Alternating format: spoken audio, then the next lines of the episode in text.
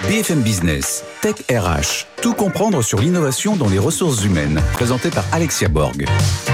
Bonjour à tous et bienvenue pour une nouvelle émission Tech RH. Cette semaine au sommaire, nous allons parler des tests de psychologie dans le recrutement. Alors pour cette première partie dans le Grand Talk, j'accueille Malik Bengerin, qui est psychologue clinicien et digital manager aux éditions Au Greffe, ainsi que Florence Marty, CEO de l'organisme de formation Ancarel, suivi de la Minute Geek avec Arnaud Leroux qui va nous présenter une innovation qui s'appelle MoodMe, suivi de la start-up du avec François Boquet de l'Institut François Boquet et fondateur de Performance Talent.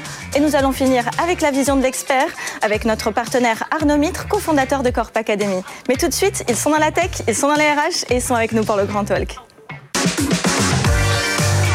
BFM Business, Tech RH, le Grand Talk. Place à nos invités maintenant pour le grand talk que nous allons parler des tests de psychologie avec Malik Benguerin qui est psychologue clinicien et digital manager aux éditions Au Greffe. Bonjour Malik. Bonjour Alexia. Ainsi que Florence Marty, CEO de l'organisme de formation Ancarel. Bonjour. Bonjour. Et bienvenue. Merci d'être avec nous sur les plateaux de, de Tech RH. Alors Malik, aujourd'hui, euh, quels sont les tests utilisés la plupart du temps par les RH dans le recrutement? Alors, dans le recrutement, généralement, ce sont des batteries qui seront proposées. On essaie d'évaluer, on essaie d'évaluer les compétences euh, des candidats avec des tests d'aptitude, mais également, ce qui vient maintenant, ce sont beaucoup les tests de personnalité pour essayer d'accorder le poste, l'environnement de travail à un profil de personnalité en particulier. Et c'est une petite révolution parce que jusque récemment, en fait, on, on, on, engageait quelqu'un en fonction de ses compétences, son CV, et on se retrouvait des fois à le licencier à cause de sa personnalité. Donc il y a une petite révolution culturelle qui est en train de se passer, où on accorde le plus important au départ, la personnalité et le poste. Les tests de QI, tout ce qui est intelligence de coefficient intellectuel, c'est fini ou on l'utilise encore beaucoup? C'est toujours une pratique qui est extrêmement présente, oui. mais on se dirige vers quelque chose de plus complémentaire avec euh, tout ce qui est autour euh, du style managérial, de la personnalité. Car, euh, voyez-vous, la personnalité, c'est quelque chose qui est extrêmement stable chez un humain. Et on, pourra, on peut faire évoluer les compétences d'un individu, mais vouloir changer sa personnalité, c'est impossible. Donc autant le prendre comme critère initial pour pouvoir euh, laisser la personne s'épanouir à son poste ensuite. Florence Marty, euh, comment vivent ces candidats quand ils apprennent qu'ils ont des tests à passer D'après vous, côté candidat, comment ça se passe Alors c'est important ce que vous dites. Quand vous dites ils apprennent qu'ils doivent les passer, il faut quand même rappeler que l'employeur a une obligation, qui est une obligation d'information sur le processus en fait de recrutement et sur les moyens qui sont mis en œuvre dans ce processus. Mais ce qui n'est pas automatique, hein, d'ailleurs. Exactement, c'est souvent oublié en fait hein, dans les entreprises. Mais non, on doit demander l'autorisation euh, au candidat s'il veut bien évidemment passer à ce test de personnalité. Eh bien, il peut y avoir différentes réactions. On a des candidats qui vont être habitués, qui vont être rompus à l'exercice, et ceux-là finalement, eh bien, je dirais, ils vont considérer que c'est un exercice, une discussion dont ils ont l'habitude. Certains peuvent même être friands en fait hein, de ces tests de personnalité. Ils apprennent sur eux, et puis c'est quelque chose qu'ils peuvent aussi conserver pour peu que l'entreprise leur permette.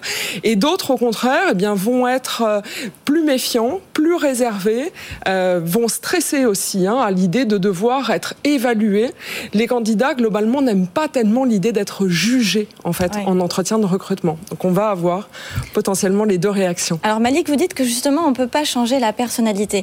Alors, il y a quand même une question que je me pose. On va prendre le cas d'un candidat. Le même candidat, il a été pendant trois ans au chômage et il s'avère qu'il a une vie compliquée dans sa vie personnelle. Ouais.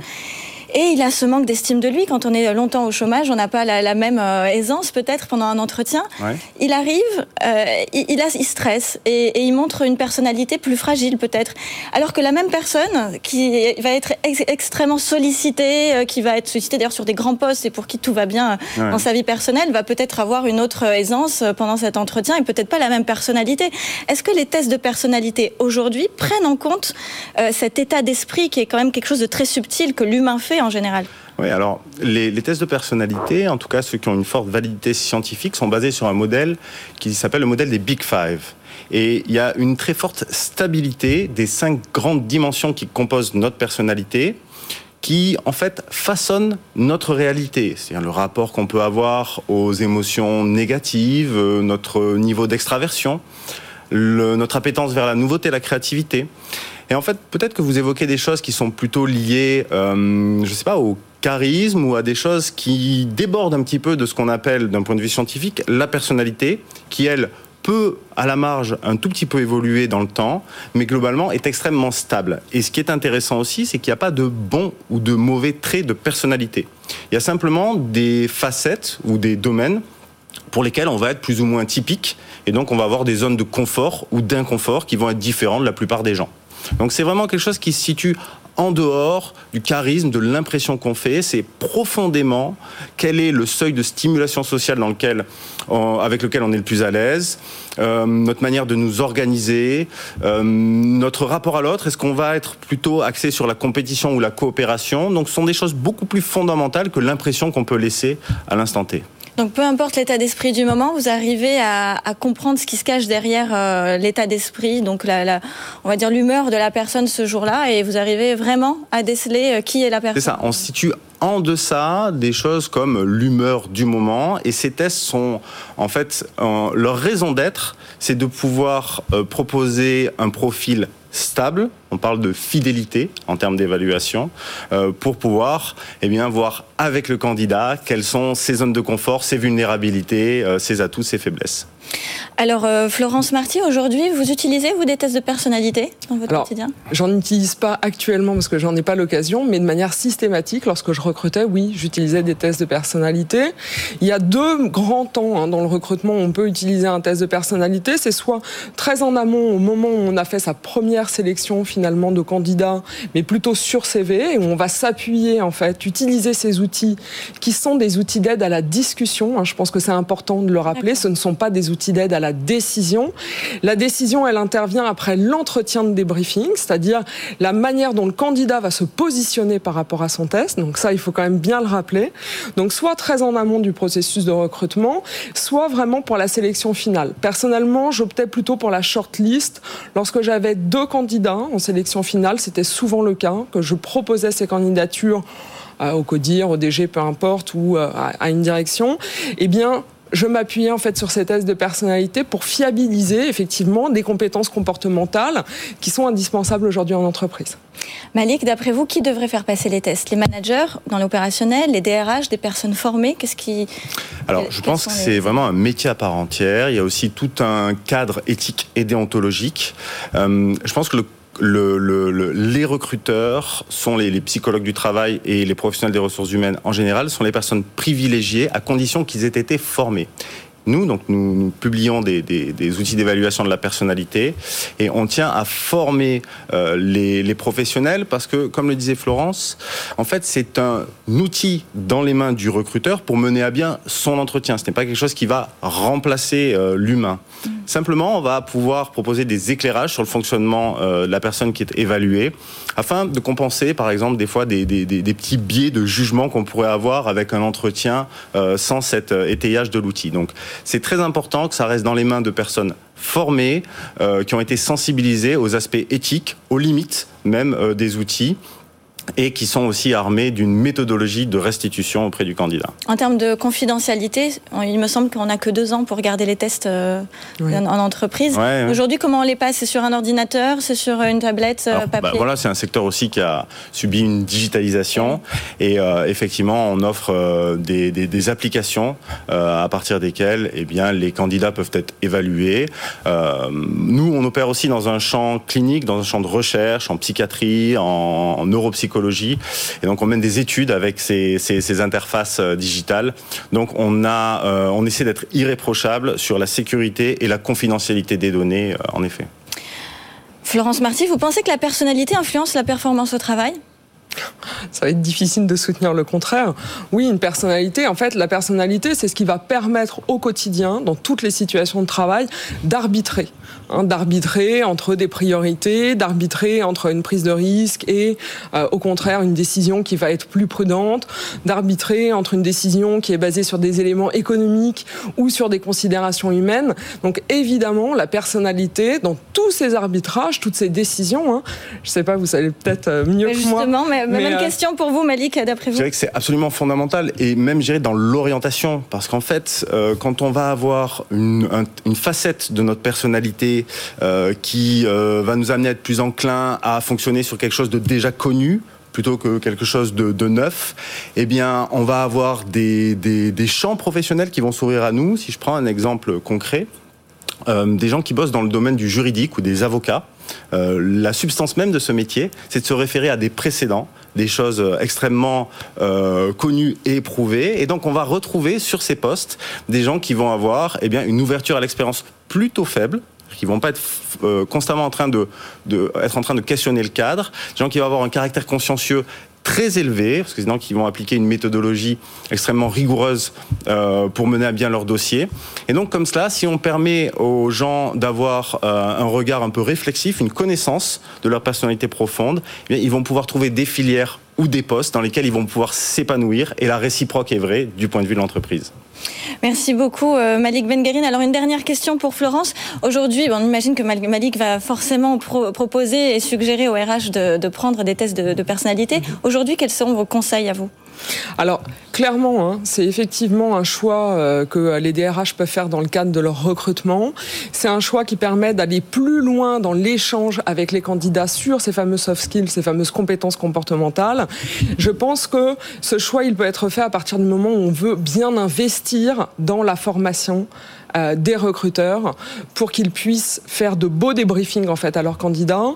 Ces tests de personnalité sont des outils à double tranchant qui peuvent être des outils extrêmement pertinents pour les entreprises, mais qui peuvent être aussi destructeurs pour les candidats. Donc il ne faut pas oublier aussi que le candidat, on ne peut pas le laisser seul avec des résultats qui ne sont pas débriefés. Il faut comprendre aussi qu'on doit accompagner chacun de ces candidats lorsqu'on lui a proposé de passer un test de personnalité. Merci beaucoup Florence Marty et Mani je vous dis à tout de suite pour la Minute Geek. BFM Business, Tech RH, la Minute Geek. Et c'est parti pour la Minute Geek avec Arnaud Leroux. Alors Arnaud, est-ce que vous êtes content d'être parmi nous aujourd'hui? Euh, Écoutez, je vais vous dire ça. Mmh, mmh, mmh. Eh bien, écoutez, je suis heureux à 86% euh, d'être avec vous aujourd'hui. 86 euh, seulement Je suis désolé, c'est pas, c'est pas moi qui le dis, c'est l'application MoodMe. Ah bah alors pourquoi MoodMe dit ça? Et Parce que MoodMe mesure les émotions et vous dit si vous êtes heureux, si vous êtes triste, si vous êtes choqué, si vous êtes apeuré. Et cela permet en fait d'avoir une mesure alors d'un certain nombre de choses, y compris de votre âge, mais aussi des émotions que vous êtes en train de, de ressentir. Et cela même peut enregistrer une session vidéo et donner un rapport émotionnel sur la façon dont vous avez vécu une discussion, une conversation ou un entretien d'embauche. Alors justement, dans quel contexte on peut utiliser cette application?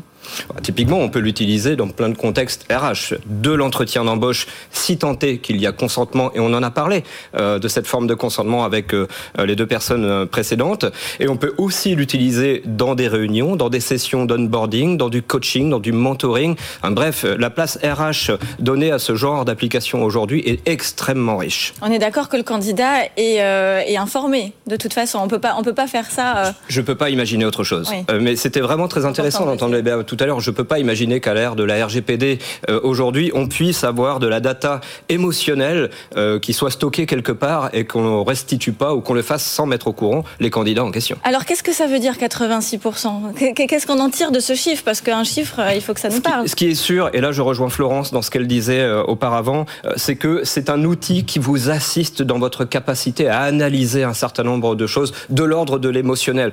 Je tiens quand même à dire, moi, aujourd'hui, que quand je recrute depuis 18 mois, plus de la moitié des entretiens que je fais se font à distance et avoir un soutien euh, avec de la data émotionnelle sur des choses que je peux plus percevoir parfois euh, en temps réel, in real life, avec des personnes en face de moi, mais c'est quelque chose qui est riche. Et donc, toute cette data émotionnelle vous dit ce que les gens ont ressenti au fil de cet entretien et vous pouvez ensuite reparalléliser le film de ce qui s'est passé avec le rapport qui est établi. Bon, bah, ça donne envie de tester en tout cas. Merci beaucoup Arnaud Leroux. Et merci à vous, je suis à 97% très ah, heureux avec vous maintenant. je vous dis à tout de suite pour la start-up du jour. BFM Business, Tech RH, la start-up du jour.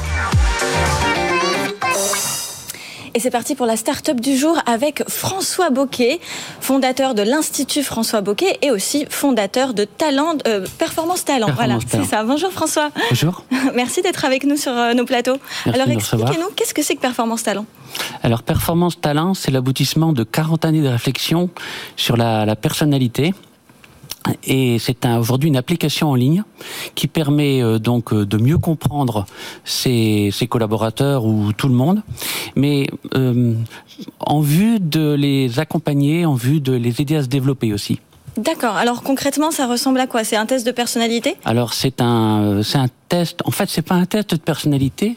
C'est pas un outil, c'est une machine-outil. D'accord. C'est-à-dire que l'application permet de choisir un type de questionnaire ou de, de créer un type de questionnaire en vue d'un objectif précis, qui peut être de recruter quelqu'un, de de l'aider à se développer, de le former, de l'accompagner en période de transition, de le fidéliser, de le motiver. Et une fois qu'on a déterminé un objectif, donc on fait un questionnaire. Et ce questionnaire, on l'envoie pas au sujet, on l'envoie à un certain nombre d'observateurs. Autour du sujet. Que le sujet a lui-même désigné comme étant les personnes qui le connaissent le mieux. Ah, d'accord. L'idée, c'est qu'il n'y a pas de meilleure manière de comprendre quelqu'un que de faire la moyenne du regard que portent sur lui les personnes qui le connaissent le mieux. Donc lui, il ne répond à aucun questionnaire Il peut répondre bien sûr aux, Ah. questions et d'ailleurs c'est très intéressant après de mettre en contradiction le regard que je porte sur moi avec celui que portent sur moi mes collaborateurs ou, les, ou mes amis par exemple. Et alors, le- lequel aura le plus Est-ce qu'il y a un coefficient plus important entre un regard des, des autres et le regard qu'on porte sur soi-même Ce qui est important, ce qui est important, c'est la contradiction. Vous voyez, les, la, si on, a, on a pu découvrir à l'Institut quelque chose en 40 ans, c'est que la personnalité n'est pas un bloc homogène. Au contraire, c'est une série de forces qui se complètent, qui se contredisent et qui posent, euh, quand on les met l'une côte à côte, euh, une sorte d'équation dans laquelle s'inscrit le sujet. Et ce que je suis vraiment, finalement, c'est une, une synthèse dynamique et permanente de toutes les forces qui me composent. Est-ce que l'état d'esprit euh, circonstanciel peut influencer justement sur la personnalité euh, Bien sûr, bien sûr. Et donc ça, vous, vous prenez en compte aussi Bien sûr, dans les composantes de la personnalité, vous avez la situation, mais il y a aussi la culture, votre milieu. Il y a aussi euh, le lieu où vous êtes comme ce plateau de télévision, il y a aussi euh, les invariants de ma nature, ce que la nature a fait de moi. Il y a euh, mon histoire, mon style relationnel, managérial, mes aptitudes cognitives, mon style d'apprentissage, euh, la mission que me donne mon, mon employeur ou qui m'est donnée par mes collaborateurs. Vous voyez, tout ça, ce sont les bases de l'équation. Et alors, est-ce qu'on est très éloigné de, de tout ce qui est QI, euh, de tests de voilà, de, pour savoir co- On est connaître assez éloigné du QI. Le QI, si vous voulez, c'est une variable quantitative. On, on- on- on positionne quelqu'un sur une, une droite, quelque part, avec un numéro. À l'Institut, nous préférons le, le terme d'aptitude cognitive, c'est-à-dire d'avoir une approche multidimensionnelle de l'intelligence, en sachant qu'on peut être très malin dans certaines circonstances et complètement idiot dans d'autres circonstances. On est Vous d'accord. voyez, donc l'intelligence est une forme particulière et singulière propre à chaque individu. Oui, surtout qu'il n'y a pas qu'une seule forme d'intelligence. Il y a la- l'intelligence kinesthésique, euh, temporelle, euh, verbale. euh, Et l'intelligence émotionnelle qui est très très effectivement. important, Oui. Car elle constitue peut-être le refuge ultime euh, à l'emploi. Alors, vous avez créé euh, la notion de persiométrie. Persométrie. Enfin, persométrique, c'est, euh, si vous voulez, performance talent, c'est le logiciel que nous que nous distribuons depuis Oui. six ans. La persométrie, c'est la discipline sur laquelle nous travaillons depuis un peu plus de 35 ans. Ça me venit pas cette histoire. Et alors, qu'est-ce que c'est que la quali-compétence pour vous? Alors, Cali Compétences, c'est une série de, de services que nous distribuons à partir de cette méthode. Alors, il y en a trois principalement. Alors, il y a des listes, bien entendu, des licences pour utiliser ce, ce programme qui sont toutes accompagnées d'une formation, bien évidemment. Après, il y a des, des restitutions individuelles. euh, où un sujet peut, un étudiant par exemple, peut mieux se connaître, euh, euh, peut mieux s'orienter grâce à cette technique.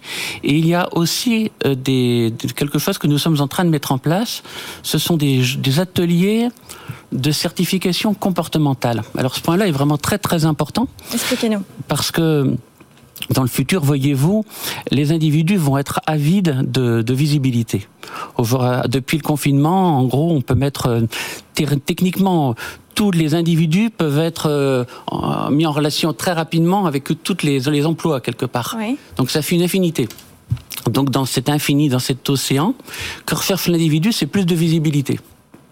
L'entreprise, de son côté, ce qu'elle a besoin, c'est de, c'est de réduire sa marge d'incertitude. Quand elle embauche quelqu'un à distance ou pour une mission éphémère, elle a besoin de réduire son risque, de réduire sa marge d'incertitude. Exact. Donc elle a besoin de savoir plus sur la personnalité de quelqu'un. Quant au pouvoir public, j'imagine que leur intention, c'est de mettre un peu en relation les deux, les- c'est-à-dire les compétences et les besoins en compétences. Oui, pour diminuer le chômage, tout à fait. Voilà. Donc, donc vous, ce que vous proposez, c'est exactement ça. Ce sont des, des sortes de certifications de compétences comportementales qui vont attester qu'on a que avec votre coopération est plus explicite, hein, on va constater que vous avez une aptitude des compétences comportementales pour gérer une équipe, pour fédérer un groupe, pour renforcer la cohésion d'un service. Donc il y a cette partie test, effectivement, où on demande euh, aux autres individus de, qualifier en tout cas le sujet. Ça. Et il y a une mise en situation. Après, comment ça se passe pour les autres points? Alors effectivement, on peut compléter euh, l'utilisation de ce logiciel Performance Talent par des mises en situation parce que encore une fois, ce qui est déterminant, c'est pas l'acte de recrutement. Aujourd'hui, techniquement, c'est facile d'être mis en contact avec un. Euh, la mise en, le matching est facile. Ce qui est difficile, c'est la suite, c'est la, fidélisation, c'est euh, l'accompagnement dans la durée. Écoutez, c'est fascinant. Merci beaucoup François Boquet pour euh, toute cette information autour des, tests de personnalité. Je vous dis à tout de suite avec notre partenaire Arnaud Mitre, cofondateur de Corp Academy. BFM Business, Tech RH, la vision de l'expert. Bonjour Arnaud Mitre. Bonjour Alexia. Alors Alexia, je vous préviens tout de suite, aujourd'hui c'est pas vraiment une chronique que ah. je vous propose, on est plutôt dans le domaine de l'actualité, du scoop. D'accord. Ok. Eh, alors breaking news pour mesurer l'intelligence d'une personne, il ne suffit pas de mesurer son quotient intellectuel, son QI. Il faut aussi prendre en compte son intelligence émotionnelle, c'est-à-dire notre capacité à reconnaître, comprendre, analyser nos émotions, mais aussi à composer avec les émotions des autres. Euh, oui, mais c'est pas vraiment un scoop, ça, Arnaud. On le sait. C'est d'ailleurs euh, l'objet de l'émission. Mais...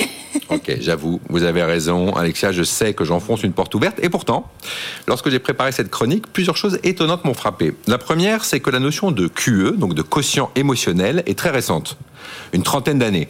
Alors même que la notion de QI, elle, date de largement plus d'un siècle. Dans le monde de l'entreprise, cela signifie que pendant des décennies, on a estimé que le critère majeur d'évaluation de la performance d'un collaborateur était son QI. Et en creux, ça veut dire aussi que les émotions, les nôtres et celles des autres, n'avaient pas leur place au bureau. Et ça, c'est un peu embêtant. La seconde, c'est que beaucoup d'entreprises n'ont pas encore pris la mesure de l'importance de l'intelligence émotionnelle. D'après une étude récente de Capgemini, seulement 40% d'entre elles testent le QE des candidats lors de l'embauche et moins d'une entreprise sur cinq forme l'ensemble de ses collaborateurs au développement de l'intelligence émotionnelle. C'est très peu, ça. Oui, c'est peu. Surtout si l'on adhère à la thèse de Daniel Goldman, docteur en psychologie et pionnier du domaine, qui déclare que deux tiers des résultats d'une entreprise sont dus aux compétences émotionnelles des gestionnaires, c'est-à-dire des managers. Pourquoi? Eh bien parce que nos émotions sont intimement liées à notre capacité de réflexion et à nos prises de décision. Donc, sans conscience et gestion de nos émotions et de celles des autres, on risque de faire de mauvais choix. Alors, je vais, prendre un exemple concret. Beaucoup de managers peuvent se retrouver confrontés au sentiment de peur, euh, peur de ne pas faire ses résultats, peur de décevoir sa hiérarchie ou encore peur de faire du feedback à un collaborateur, ça on a tous eu, qui pourrait menacer de quitter l'entreprise. Et du coup, si on ne sait pas contrôler ce sentiment, cette peur peut conduire à l'immobilisme, il vaut mieux ne rien faire que faire mal, à l'évitement, je préfère ne pas le froisser, j'ai trop besoin de lui, ou à une pression excessive sur une équipe, mon stress devient ton stress car il faut faire nos objectifs. Oui, mais alors qu'est-ce qu'il faut faire, Arnaud eh bien, la bonne nouvelle, c'est que contrairement au QI, qui est relativement statique, le QE, le QE, donc quotient émotionnel, peut évoluer. Et c'est pas un hasard si le World Economic Forum a inclus dans sa liste des 10 compétences douces soft skills nécessaires à tout collaborateur à l'horizon 2025, beaucoup d'éléments liés à l'intelligence émotionnelle. La résilience, la gestion du stress, la flexibilité, mais aussi le leadership ou l'influence sociale. Les plateformes de formation proposant des catalogues pour travailler ces compétences douces, comme la nôtre, mais il y a plein d'autres exemples, contribuent à faire monter en compétence tous les salariés sur ces sujets. Bref, à l'heure de l'intelligence artificielle, il faut bosser son intelligence émotionnelle. Mais on peut sans doute rêver aussi d'un monde où dès l'école, et ça c'est à mon avis important, on apprendrait aux enfants à travailler leur intelligence émotionnelle. D'ailleurs, il y a eu beaucoup d'expériences qui ont été menées aux États-Unis et en Europe et qui montrent que les enfants obtiennent de meilleurs résultats, se libèrent de leurs angoisses et abordent la vie plus sereinement. Car Alexia, ce ne sont pas forcément ceux qui avaient les meilleurs résultats à l'école, je pense que vous en souvenez, qui ont le mieux réussi professionnellement, n'est-ce pas On a tous un exemple en tête et moi la première. donc dans le monde du travail, le QE serait peut-être donc plus important que le QI et c'est sans doute vrai puisque dans la plupart des métiers, nous travaillons avec d'autres êtres humains et se le rappeler ne peut pas faire de mal, même si malheureusement ce n'est pas un scoop. Merci beaucoup Arnaud Mide pour cette vision de l'expert. Je vous dis à la semaine prochaine pour une nouvelle émission Tech RH. Merci beaucoup. BFM Business, Tech RH.